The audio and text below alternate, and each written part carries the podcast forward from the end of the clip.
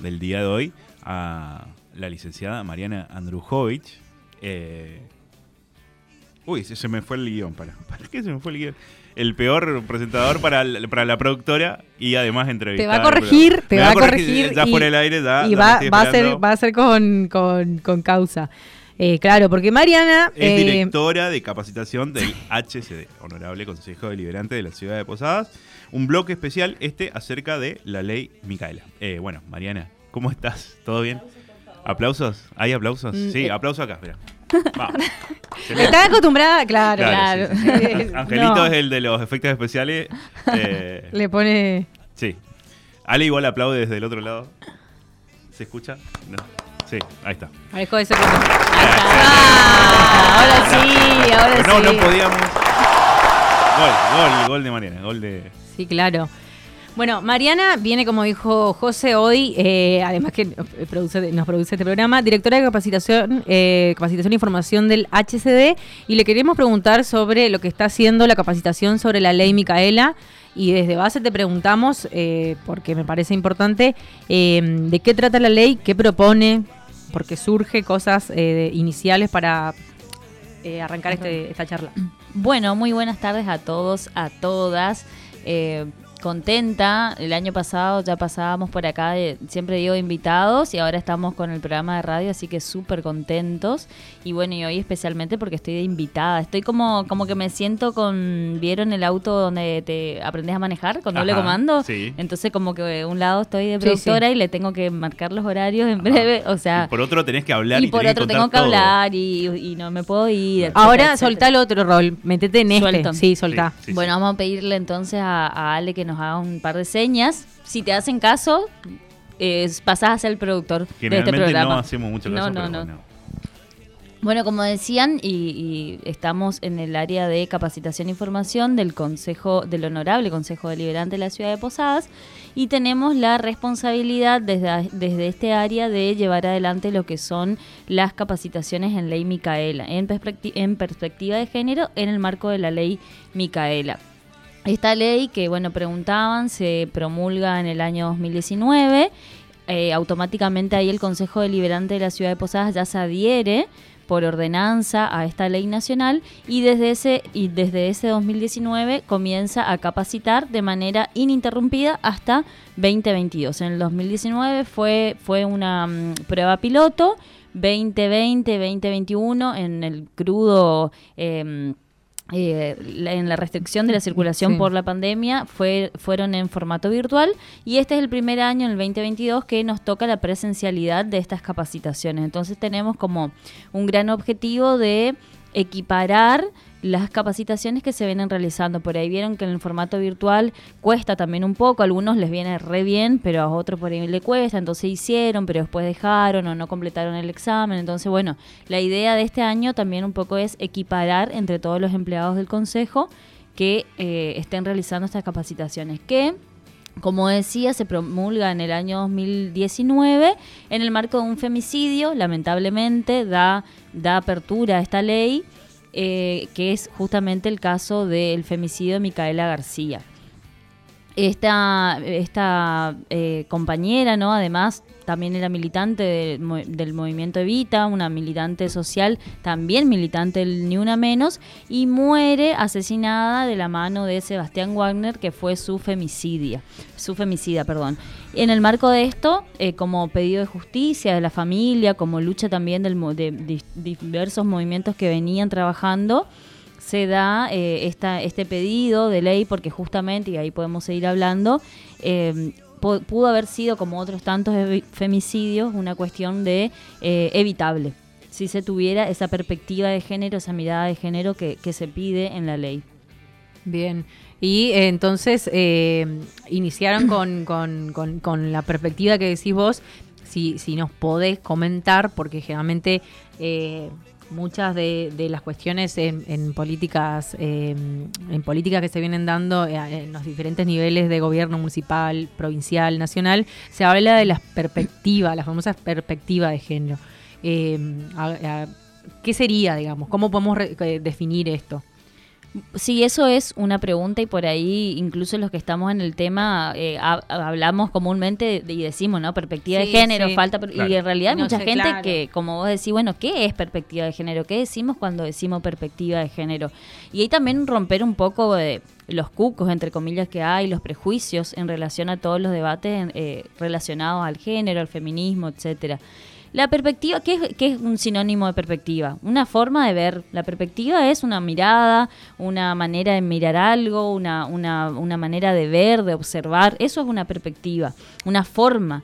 Y de género tiene que ver con que incorporar a esa mirada habitual que nosotros tenemos cotidianamente de las cuestiones, una mirada más que es la, esta dimensión del género, que tiene que ver con cómo históricamente fuimos eh, educados, en cómo, cómo nos construimos históricamente bajo el género que asumimos, seamos, seamos varones, seamos mujeres, históricamente nos educaron de una, de una manera eh, justamente por nuestro género, ¿no? Si sos varón te comportás de una manera, si sos mujer te comportás, se espera, en realidad Sí. se espera que te comportes de eh, una determinada manera. Entonces la perspectiva de género lo que incorpora es esto, es una forma de mirar lo- los problemas sociales incorporando esta mirada. Siempre y cuando eso sea necesario. Y ahí voy a dar un ejemplo concreto que tiene que ver con la ley Micaela. Micaela García fue asesinada por Sí. eh, justamente por qué se promueve la ley, porque dicen que su caso se podía evitar si se hubiera tenido perspectiva de género. ¿Qué quiere decir esto? El femicida Micaela García eh, estuvo preso por violaciones a mujeres. Estaba preso por ese tema. Como se portaba bien, le otorgaron, el juez Rossi de la ciudad de Gualeguay de Entre Ríos le otorgó la libertad condicional, el estar, poder estar en su casa, terminar la condena en su casa, porque consideraba que se portaba bien, por buen comportamiento. Ese mismo día que Sebastián Warner, que estaba preso por violación a mujeres, in- eh, tiene un intento de violación a una niña de 10 años. La mamá de esa niña va, hace la denuncia a la policía y ese policía no le toma la denuncia y no interviene. ¿Por qué? Porque dice que la jueza no estaba en la ciudad en ese momento y que ellos no podían hacer nada. Ahí ya tenemos dos intervenciones de la justicia, la del juez, que libera a, a esa persona, y la, de la- del policía, que no toma la denuncia de esa mamá. Esa misma noche, perdón, esa misma noche, esa misma noche no, esa misma semana, Micaela García sale del boliche y es violada y posteriormente asesinada de la mano de, Sebastián Wagner. Y otro cómplice que eso después nunca, lamentablemente, se resolvió. Entonces, ¿qué decimos acá? Si ese juez hubiera tenido lo que se dice, la perspectiva de género, hubiera mirado esa situación, es decir, no, est- está todo bien que te portes bien, pero si tenés cuestiones de violación, no podés eh, cumplir, eh, terminar de cumplir tu condena en tu casa. ¿Por qué? Porque ¿qué me asegura a mí que no vayas y, hagas lo mismo? Entonces, por eso se dice, si, si ese juez, si ese policía hubiera tenido, decir, a ver, es una persona que tuvo antecedentes en cuestiones de violencia hacia las mujeres. Entonces, tengo que actuar de manera diferente. No es una persona que robó en un kiosco y eso está súper mal, ¿no es cierto? Pero entonces, entender que algunas cuestiones necesitamos tener esta mirada. Entonces, muchos de los femicidios que conocemos, porque lamentablemente son la mayoría mujeres las que mueren, eh, pueden ser evitables. Pueden Pasó- ser pas- evitables. Pasa un poco exactamente con lo que pasó con, con la, la taxista asesinada en Posadas hace creo que menos de dos meses atrás, mu- mucho menos, eh, que sucede lo mismo. Digo, quienes son eh, los posibles sospechosos vienen de eh, quizás algunas penas que ahí creo que eh, obviamente uno entiende que es un conjunto de cuestiones. En este caso estamos hablando de- del poder judicial y cómo opera o no en situaciones de este tipo y cuáles son las miradas o las lecturas que se dan en relación a las condenas a las penas eh, y al seguimiento también que creo que es un tema bastante eh, inclusive que todavía no hay muchos acuerdos en relación a qué hacer con, eh, eh, Con el- sí, con con el alguien que viola sí, o que sí, alguien que viola y que es una situación que, que creo que, que todavía, pero seguramente eh, dejarlo en libertad así como así por unas cuestiones de conducta con sus compañeros eh, no fue la mejor decisión y eso eh, se, evidencia en lo que fue la, la, muerte de Micaela. Y lo peor que no es la muerte de Micaela, digamos. Esta lucha de la familia, justamente ellos decían, bueno, si hubieran tenido la intervención que se pedía, de lo que se esperaba, quizás no hubiera pasado, es cierto. Lo peor es que todo el tiempo, cotidianamente, escuchamos los mismos casos, digamos. Eh, sueltan a los violadores porque, bueno, se portan bien, porque esto, porque aquello, porque no se tiene esta mirada diferente y termina pasando lo que todos conocemos. O incluso las condenas no caen como hoy se empieza a trabajar más el concepto de femicidios, pero caen condenas como, eh, bueno, hace poco salió también una persona así en libertad porque eh, en la carátula decía que no, no, nunca se mencionaba la cuestión de femicidio, se cuestionaba, se había puesto incluso la, la cuestión de la ropa, de la vestimenta de la persona, o sea, toda esa cuestión que ya sabemos, digamos, que es terrible, pero bueno y eso es la perspectiva de género, que ahora hablamos de una cuestión em, sumamente extrema, que es el femicidio, pero en realidad lo que se trabaja y lo que propone la ley es empezar a revisar y trabajar otras cuestiones que vienen mucho antes que eso y que tienen que ver con nuestras prácticas, con lo que aprendemos desde siempre en las escuelas, en nuestra casa, en la familia, en la calle, y que bueno, y que muchas veces reproducen cuestiones desiguales entre varones y entre mujeres o entre otras identidades. Bien. ¿Y aquí, aquí está apuntado la, la, ley Micaela? O sea. La ley Micaela apunta exclusivamente lo que plantea el cuerpo de la ley, que es una capacitación obligatoria para todos los que trabajen dentro de los tres poderes del Estado. O sea, es exclusivamente para los funcionarios públicos y sobre todo los que están en cargos jerárquicos. Eh, no plantea, por ejemplo, ah, también uno dice ley Micaela, por ahí está como ya bastante difundido. En el 2020, por ejemplo, nosotros hacíamos encuestas a los que mm, se iban a empezar a capacitar en Ley Micaela y no conocían quién era Micaela García, por ejemplo. Eh, un gran número no conocía la historia. Y hoy uno hace la misma pregunta y hay otro, hay otro conocimiento en la sociedad. Ahora bien, eh, la ley plantea eso, que justamente por este caso que nombraba y por los que conocemos habitualmente, que los que estén en el Estado y estén haciendo la intervención estén capacitados. Después uno, por ejemplo, en nuestro caso desde el Consejo, eh, abrimos la capacitación en este año particular a estudiantes universitarios, producto de la demanda Ahí está Ale también que nos había demandado hace un tiempo que, que, puedan hacer los medios de comunicación, los trabajadores de los medios de comunicación, también estuvimos analizando ahí las, las propuestas y las demandas que nos vienen de diferentes sectores. Este año mucho más los medios de comunicación eh, nos pedían si, si podían capacitarse y bueno, vamos abriendo en función de la demanda, entendiendo también ¿no? que el Consejo eh, también está de puertas abiertas, que se debe a la comunidad y es nuestro compromiso también en esta oportunidad eh, poner a disposición esta capacitación que es gratuita. Y también pienso que habla bien, porque es cierto que eh, hay varios sectores que demandan eh, o, quieren escuchar, digamos, de qué trata este tipo de capacitación.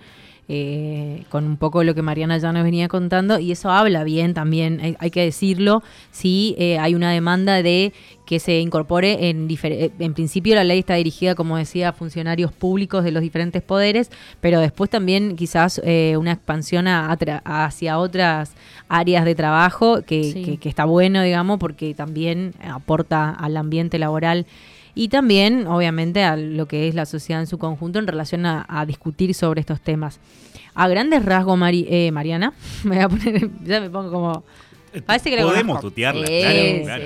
Sí, eh, ¿qué, qué, la gente que hace esa, esa capacitación, ¿con qué, qué contenido se encuentra?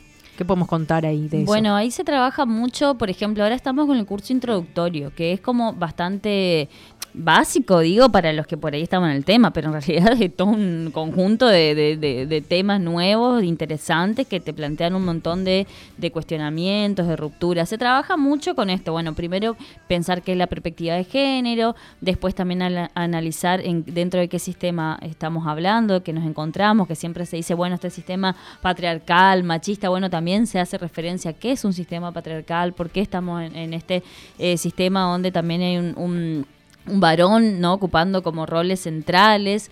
Después se trabaja también mucho contenido sobre los estereotipos de género, de varón, esto que decimos, bueno, ¿qué se espera que sean las mujeres? ¿Qué se espera que sean los de los varones? Porque este sistema que tenemos vigente, que es patriarcal, también define cuestiones eh, muy marcadas para el varón, no solamente para las mujeres, no marca solo roles para las mujeres, para el varón también cómo debe ser, qué se espera de ese varón, como siempre decimos, que sea el proveedor de la casa, que sea el que trae el pan a la casa, que sea el que gane más, el que eh, tenga las tareas de, que, que tenga a su cargo el cuidado, la protección de la familia. ¿Y qué pasa? También lo que se cuestiona mucho cuando ese varón no puede hacer eso, no puede cumplir esas funciones. ¿Qué pasa con ese varón, no? Eh, que por ahí perdió el trabajo, que por ahí no, no, no, no, consigue trabajo, no, no, no puede ser ese sostén económico del, lugar, del hogar, ¿no? Todas esas cuestiones que socialmente se le asignó al, al varón también. Y después se habla también de micromachismo. Bueno, decimos, esta cuestión del femicidio es como esa cuestión extrema, ¿no? Pero antes se hablan un montón de, bueno, cuáles son esas prácticas cotidianas que reproducen, que son micro, como dicen micromachismos, microconductas que reproducen después cuestiones más grandes, ¿no? No sé, desde que se cae, vos, José, que tenés hijo, que se cae tu hijo y le decís, bueno, no llores, no llores, no pasa nada. Uh Decís, no, llorá, si te caíste, te lastimaste, eh, llorá. bueno, desde esas conductas, eh, los juguetes también eh, como también ya desde chico empiezan a decirle a la, nena que es cocinera, al varón que claro, es... el, el, típico juego de cocina que se le regala a la nena y la pelota de fútbol al nene. Al varón, sí, sí. sí bueno, cuestiones así. O los colores también. Sí, digamos, con el las rosa, carreras. Por sí. ejemplo, las carreras, eh, las, las, que están más, más masculinizadas, como las arquitecturas, las ciencias duras, están mucho más masculinizadas. En cambio, todas las otras carreras que tienen que ver justamente con cuidado, como uh -huh. enfermería, como la docencia, sin embargo, eh, sí están mucho más las mujeres, porque tienen que ver con el rol que se le asignó históricamente. Sí, sí, creo que, que en este último tiempo quizás algunas cuestiones... Eh, dieron a, a, a, confusión, digamos, y no es que eh, hay una, porque yo creo que eso también en las posiciones en relación a, a la perspectiva de género, en, en relación a, los roles históricamente asignados, que es lo que hace la mujer o que hace el hombre, es como, no es que si una mujer cocina está mal, no, o sea, no, no. Eh, por ahí eh, creo que, que, se confunde muchísimo. El problema es que si vos no tenés opción Exacto. de elegir siendo hombre o mujer en relación a las decisiones que de vida, que quisieras ser, que quisieras tener, qué cosas, objetivos alcanzar. De hecho, también pienso de que eh, es, eh, a una mujer quizás en relación a algunos espacios laborales y eso eh, creo que muchos o sea, podemos mirar hacia nuestros, nuestros propios espacios laborales. Generalmente, eh, una mujer si, si, levanta la voz es, es, violenta y en realidad a veces son... Una loca. Es una loca y en realidad... Día.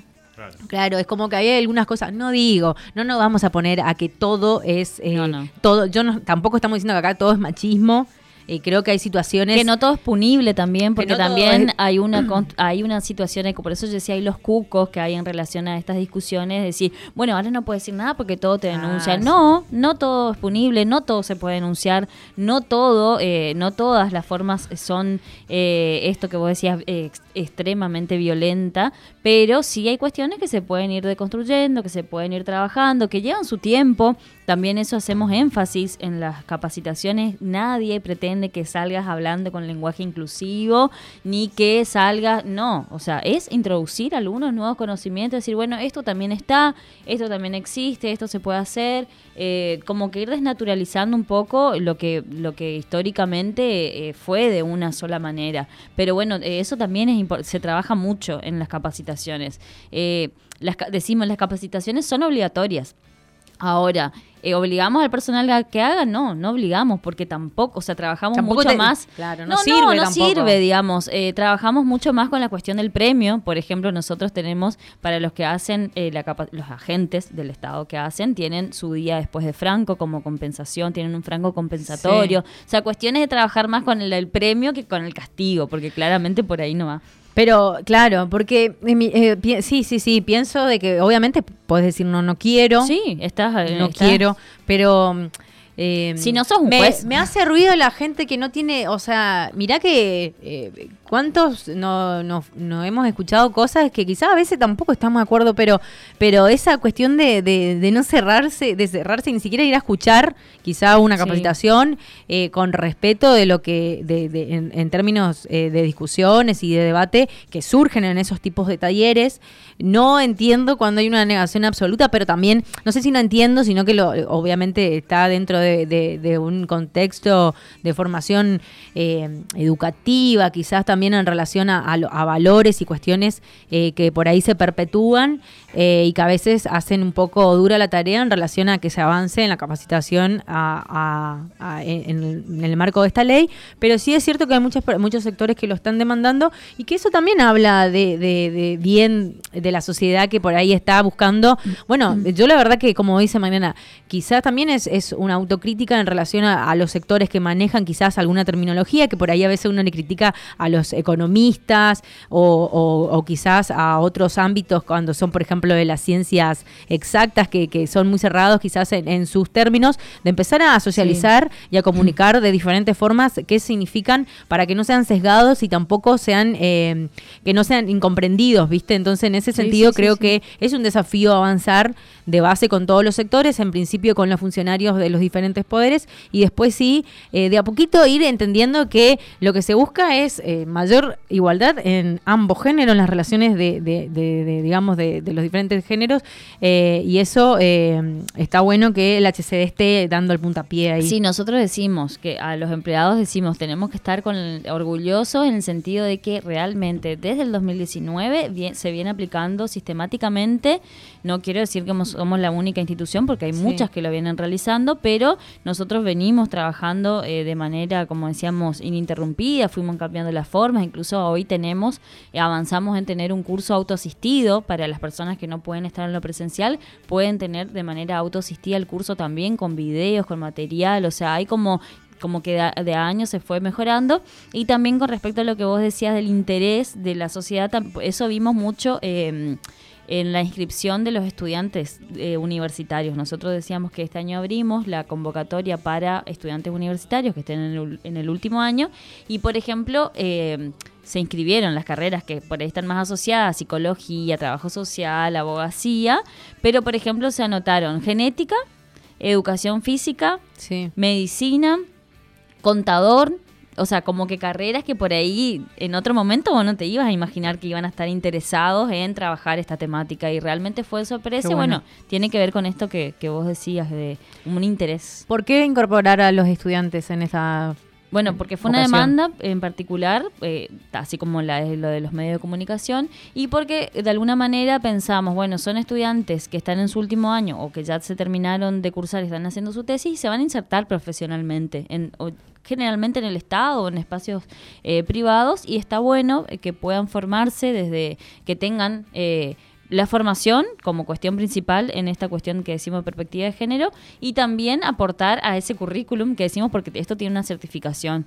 Uno cursa, eh, rinde un examen porque para certificar eh, esos conocimientos vos tenés que rendir un examen y después eh, el certificado y obviamente que eso también ayuda a la formación de, de estos nuevos profesionales. ¿Y extender estas capacitaciones a la escuela secundaria también se pensó eh, serviría. Estoy saliendo fuera del guion. No, no. Totalmente, pero. Y cada institución es como decimos, tiene su responsabilidad de ir viendo cómo se implementa, digamos, bajo la, modalidad, bueno, que, que, se puede trabajar en cada escuela. Sabemos, por ejemplo, la ESI, todavía no se trabaja en todas las escuelas porque hay mucha resistencia, pero bueno, es un desafío. Eh, los jóvenes hoy nos interpelan todo el tiempo, así que... En ese caso, por ejemplo, eh, estoy pensando que deberían tener la autorización de, los padres, los directivos de la escuela, porque... Sí, como toda, como toda actividad extra que hagas dentro de la escuela. Bien, claro. Pienso porque... Es, no, por, no, no solo por la temática, por la por, cualquier cuestión extra que son menores, digamos. Que, que, informás de que, claro, yo, trabajo pero eh, son desafíos y están en las currículas también, eh, son problemáticas que, eh, se ven en, esa población también, todo lo que es la violencia en el noviazgo, por ejemplo, que ya ah. empiezan la adolescencia con muchas conductas así, entonces está bueno trabajar eso también. Claro, no, no dar por naturalizada algunas cuestiones y generar los espacios, inclusive de, de que se hablen de estos temas, que se discuta y quizás alguna persona que está por dentro procesando algunas cuestiones, encuentra un lugar donde también, eh, bueno, escuchar una campana diferente o comprender los procesos, me parece que eh, nadie nace violento. No, no, no, se aprende. así.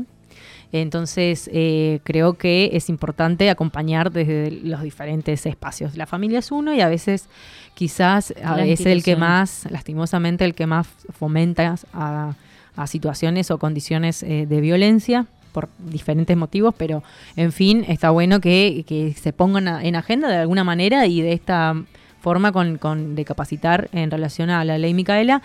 También ahí uno ve cómo a través de un hecho sumamente trascendental como es eh, el asesinato, el femicidio de una persona que de hecho era militante del Sí. colectivo Ni Una Menos, termina siendo víctima y en el peor de los casos por una persona que sale en libertad, el mismo día que sale en libertad, eh, va a delinquir de nuevo y, de la peor manera, lastimosamente, también cómo se generan los procesos de, de gestación de, la, de nuevas leyes, en este caso lo de la ley Micaela, ¿no? Y nuevas penas, ojalá también.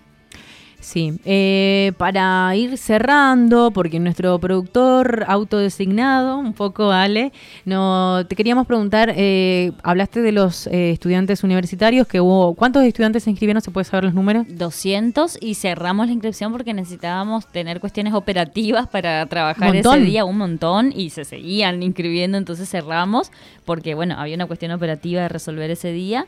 Pero eh, por ahí déjame decir que para los que están interesados, porque ya hubo un encuentro, pero para los que están interesados en hacer, porque están escuchando ahora, porque se enteraron después, pueden hacer el curso, el curso autoasistido que va a estar, eh, que es virtual, pero que va a estar disponible durante todo el mes de julio. Así que... eh, ¿Pueden inscribirse todavía? Pueden inscribirse todavía, vamos a estar habilitando y vamos a estar avisando y se pueden hacer de formato virtual, no presencial. Avisando en las redes del HCD. Del HCD, eh, también en Instagram. la- eh, Instagram y las páginas oficiales Facebook y en la página del HCD Las también. inscripciones también, ¿no es cierto? Sí, ahí están las Bien, inscripciones. excelente. Bueno, bien. Excelente entrevista con nuestra productora y en este caso hoy también nuestra invitada Mariana Andrujovic, eh, directora de capacitaciones y formación del HCD, eh, que nos estuvo contando un poco de lo que fue la capacitación de la ley Micaela. Cerramos este... Sí, cerramos este segundo bloque. Me quedé con muchas preguntas, pero ya de. No, pero vamos a hacerle lado. caso a nuestro, a nuestro productor. Sí, sí, sí. eh, así que, bueno, vamos a hacer No le vamos a saludar a Mari, le vamos a agradecer, sí, claro. Agradecemos, Pero saludarnos porque Gracias sí, sale acá y se pone en otro rol. Sí, sí, sí. se Con los pone el rol. deditos. Che, eh, no me preguntaron lo que. Se salieron del Se guion. salieron eh. del guion. Sí. Eh, Sí, le encanta Se salirse pasaron- del guion. Se pasaron seis minutos, chicos. Es Bueno. su pasión. Gracias, Mariana, Gracias por esta entrevista. Eh, nos vamos escuchando